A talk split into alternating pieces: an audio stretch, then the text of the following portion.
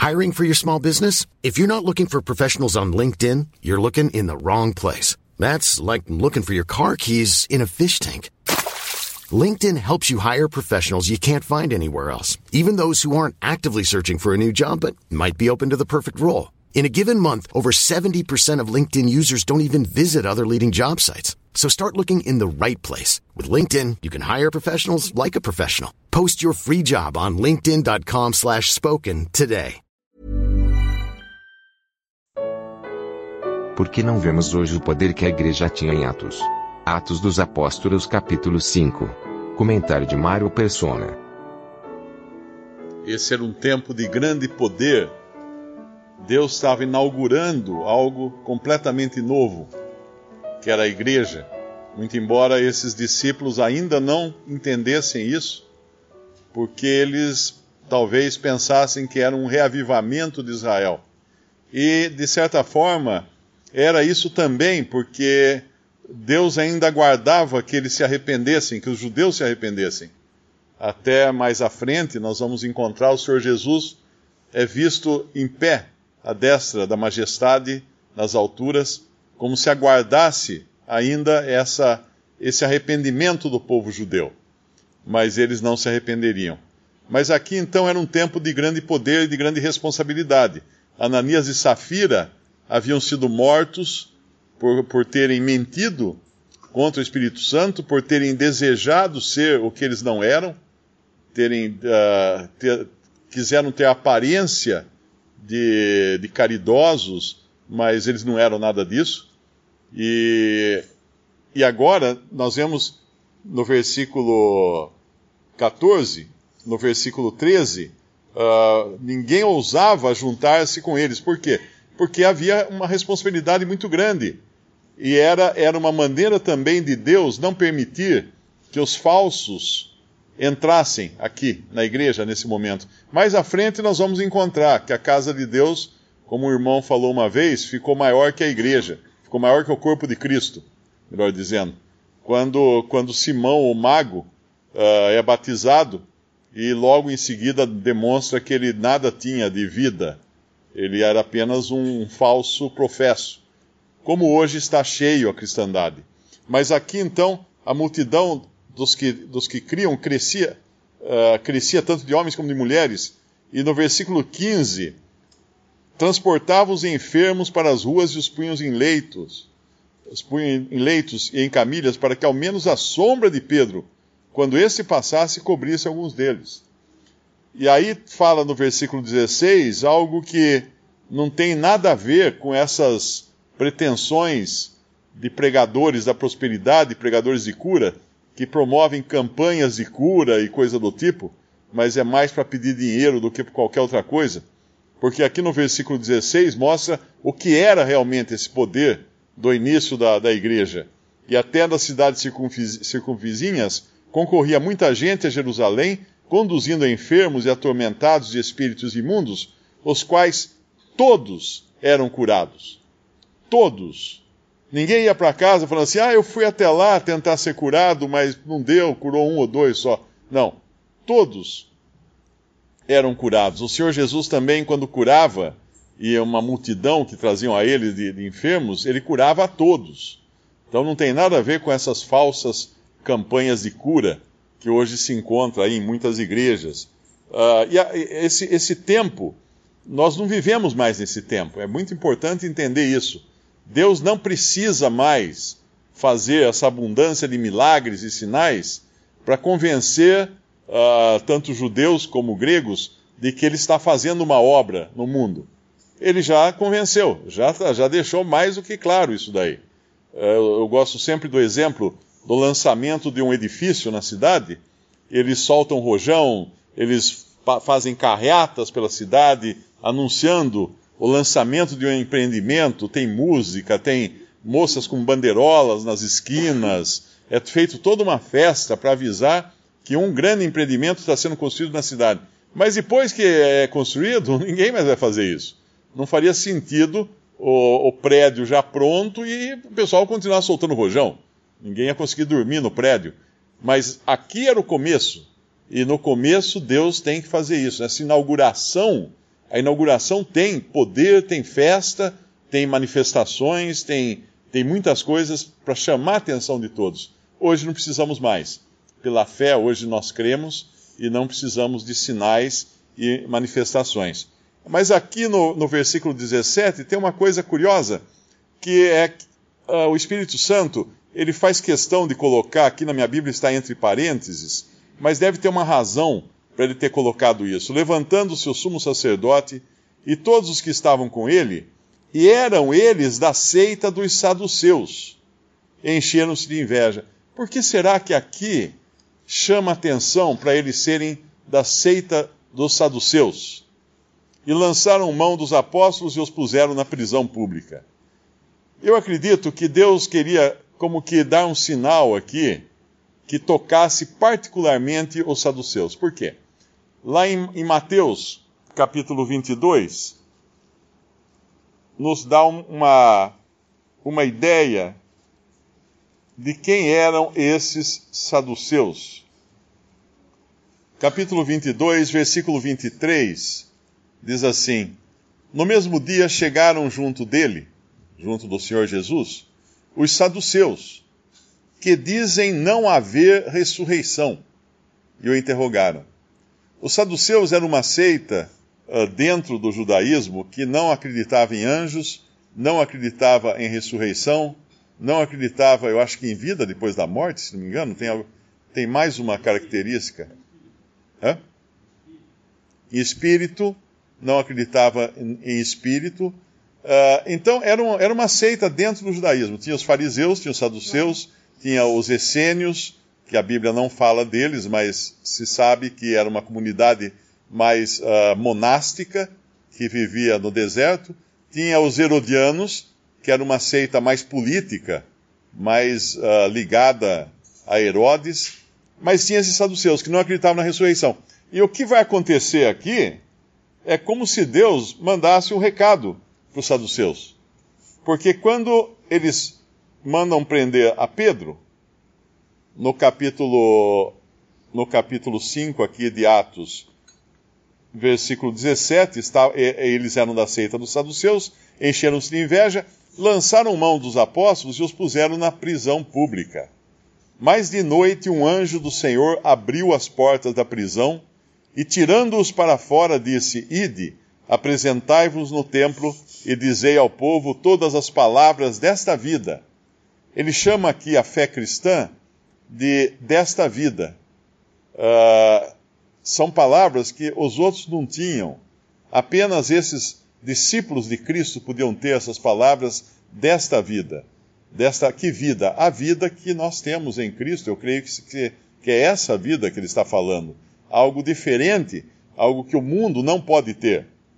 Ide, versículo, uh, versículo 21, e ouvindo eles isto, entraram de manhã cedo no templo e ensinavam Chegando, porém, ao sumo sacerdote, os que estavam com ele convocaram o conselho e a todos os anciãos dos filhos de Israel e enviaram servidores ao cárcere para que de lá os trouxessem. Mas tendo lá ido, os servidores não os acharam na prisão. E voltando, lhe anunciaram, dizendo: Achamos realmente o cárcere fechado, com toda a segurança, e os guardas que estavam fora, diante das portas, mas quando abrimos, ninguém achamos dentro. Então o capitão do templo e os principais sacerdotes, ouvindo essas palavras, estavam perplexos acerca deles e do que viria a ser aquilo. Eu estava lembrando, quando eu li essa, essa passagem, eu me lembrei de um versículo uh, que é, é Atos capítulo 2, versículo 23, quando Pedro faz o seu discurso, a este que vos foi entregue pelo determinado conselho e presciência de Deus, tomando-o vós, o crucificaste e mataste pelas mãos de injustos, ao qual Deus ressuscitou, soltas as ânsias da morte, pois não era possível que fosse retido por ela. O que, o que, o Senhor acaba de fazer aqui com Pedro, bem diante dos olhos desses saduceus que não creram, não criam na ressurreição, é mostrar que eles também não podiam ser retidos pelas prisões que eles tinham colocado, aqueles homens. Assim como na, a ressurreição deixa claro que é impossível reter os salvos na morte, como foi impossível reter o Senhor Jesus na morte. Eu acho que é um recado muito claro para os saduceus ali. E nós temos uma outra passagem também em Hebreus. Uh, em Hebreus fala do, dos que estavam com medo da morte. Hebreus capítulo 2, versículo 15, versículo 14.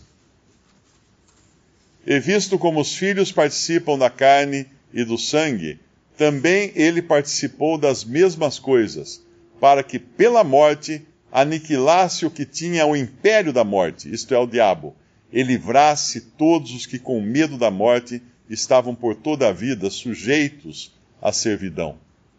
Nós temos essa, essa, já esse privilégio antes mesmo de nosso corpo passar pela morte, porque já estamos livres, inclusive da morte. Se nós morrermos, na realidade, ela não pode nos reter mais, porque o nosso predecessor entrou na morte e saiu da morte. E agora o que fala aqui? Também ele participou das mesmas coisas para que pela morte aniquilasse o que tinha o império da morte, isto é, o diabo, e livrasse todos os que com medo da morte estavam por toda a vida sujeitos à servidão. Então, a ressurreição é, é uma. Não existe cristianismo sem ressurreição. É impossível a fé cristã sem a ressurreição. E aqui, aqui nessa hora eu fico imaginando a cara desses saduceus quando os guardas voltam e falam estava tudo trancado e não tinha ninguém dentro da cela. Mas como que eles saíram? Não é? Como que eles saíram? Estava tudo trancado. Na ressurreição do Senhor Jesus, foi tirada a pedra, mas eu creio muito mais como sinal do que como necessidade. Porque não precisava tirar a pedra também, se, se, se o Senhor não quisesse que tirasse, porque ele teria atravessado a pedra, como ele atravessou as paredes ao entrar no cômodo onde estavam os discípulos escondidos com medo dos judeus.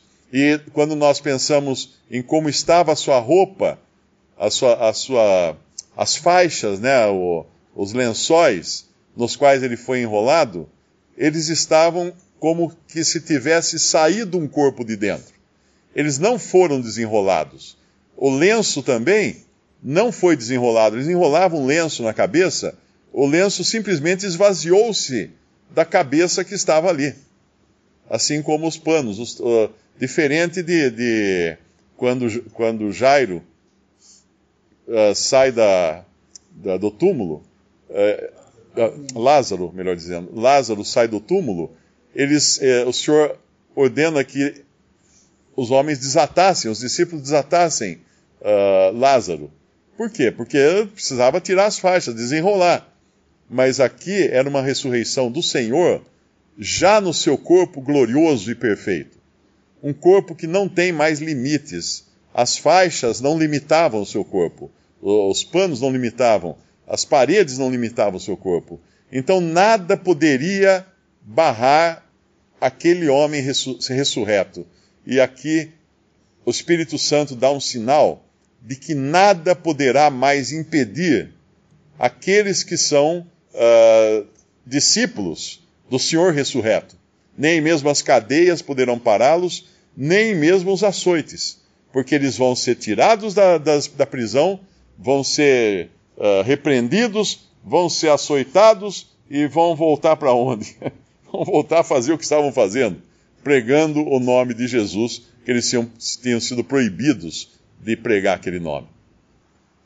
Eu costumo receber uh, mensagens, eh, geralmente de jovens, se queixando de que no emprego é perseguido por ser crente, ou na escola é perseguido por ser crente, ou não consegue arrumar namorada porque é crente, e todos se queixando da, de sofrerem afronta pelo nome de Jesus. Não é interessante isso? Se queixando de estar padecendo afronta pelo nome de Jesus. Mas é, deveria ser o contrário.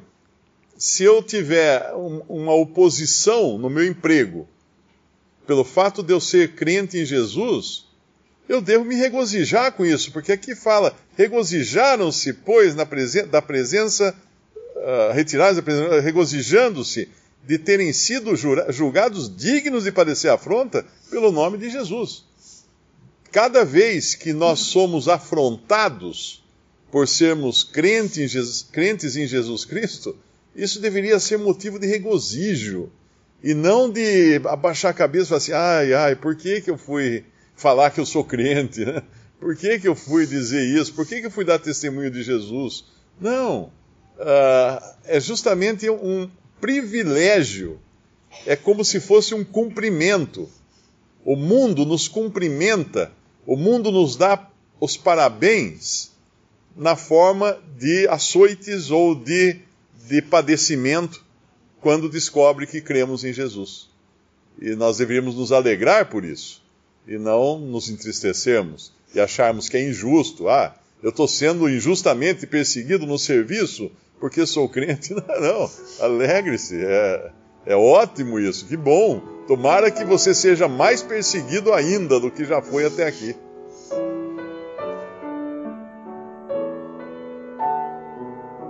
Visite respondi.com.br. Visite também 3minutos.net.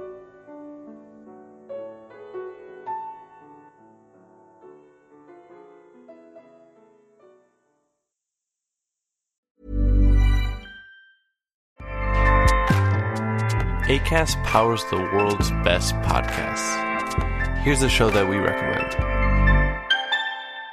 The Real Housewives is a guilty pleasure for most, but if you're looking to not feel guilty about that pleasure, tune in to Everything Iconic with me, Danny Pellegrino, where I break down all the messy moments and behind the scenes antics of Bravo's popular franchise. And on Everything Iconic, I also interview celebrity guests like Kelly Ripa, Kiki Palmer, Drew Barrymore, Cameron Diaz, and more about their guilty pleasures, their past work, and so much more. So if you're pop culture obsessed and find yourself watching way too much reality TV like me, tune in to Everything Iconic with Danny Pellegrino wherever you listen to podcasts.